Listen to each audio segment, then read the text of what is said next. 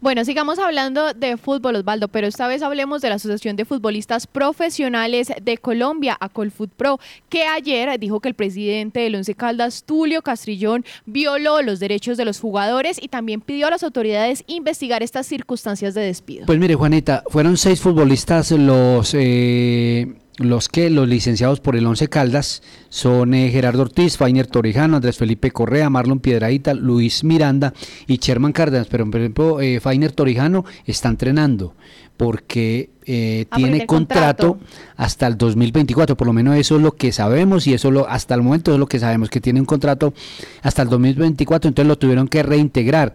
Y me dicen, me cuentan que también puede ser el mismo proceso con Andrés Felipe Correa, pero eso es lo que argumenta, la, la, agremiación argumenta.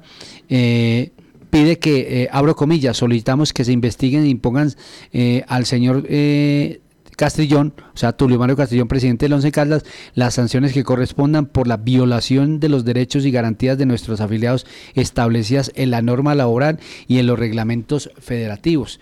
Dicen los futbolistas en términos generales para que nos entendamos en el lenguaje callejero que como, el, como hay una aceptación hoy de los organismos internacionales para la gremiación como entidad gremial, entonces hay un fuero especial que les da de alguna manera unas garantías y no les permite que sean licenciados de los equipos.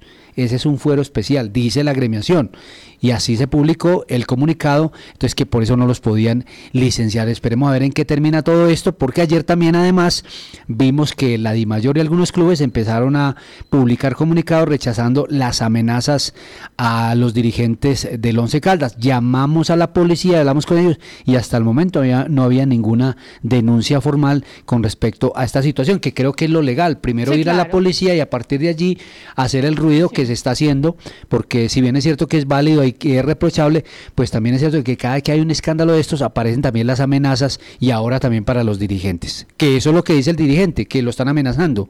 Pero es un dirigente que hoy está absolutamente cuestionado por todas partes, porque el equipo en la administración le quedó grande, los resultados deportivos son eh, muy malos y esos son los reproches que hay y por lo que dicen, no lo digo yo, lo dicen los compañeros de las voces del fútbol de RCN, es que en la presidencia de Tulio Mario Castellón está tambaleando efectivamente por eso, por malos resultados.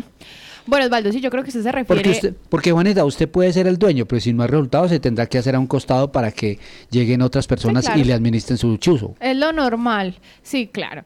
Osvaldo, yo creo que usted se refiere para poner en contexto a los oyentes de ese segundo comunicado, el de la Federación Colombiana de Fútbol, que rechaza estas amenazas y mensajes intimidantes a los directivos. Y salió Santa Fe y la de Mayor también.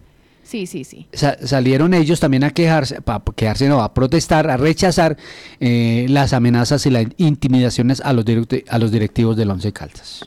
Bueno, Osvaldo, de todas formas se viralizó esa imagen de los jugadores allí afuera del estadio Palo Grande con esas bolsas de basura. Es que absolutamente viral y nosotros lo opinamos, es una opinión personal. Para mí, a mí eso me parece irrespetuoso porque más allá de que se haya hecho un autogol, de que se hayan equivocado, de que no hayan rendido, pues finalmente son personas. Y en su momento, si uno mira a los seis jugadores que gané, en su momento le dieron muchas alegrías al equipo independiente de los resultados. Entonces, ese, Es el, ese es el tema puntual del Once Caldas, Juanita.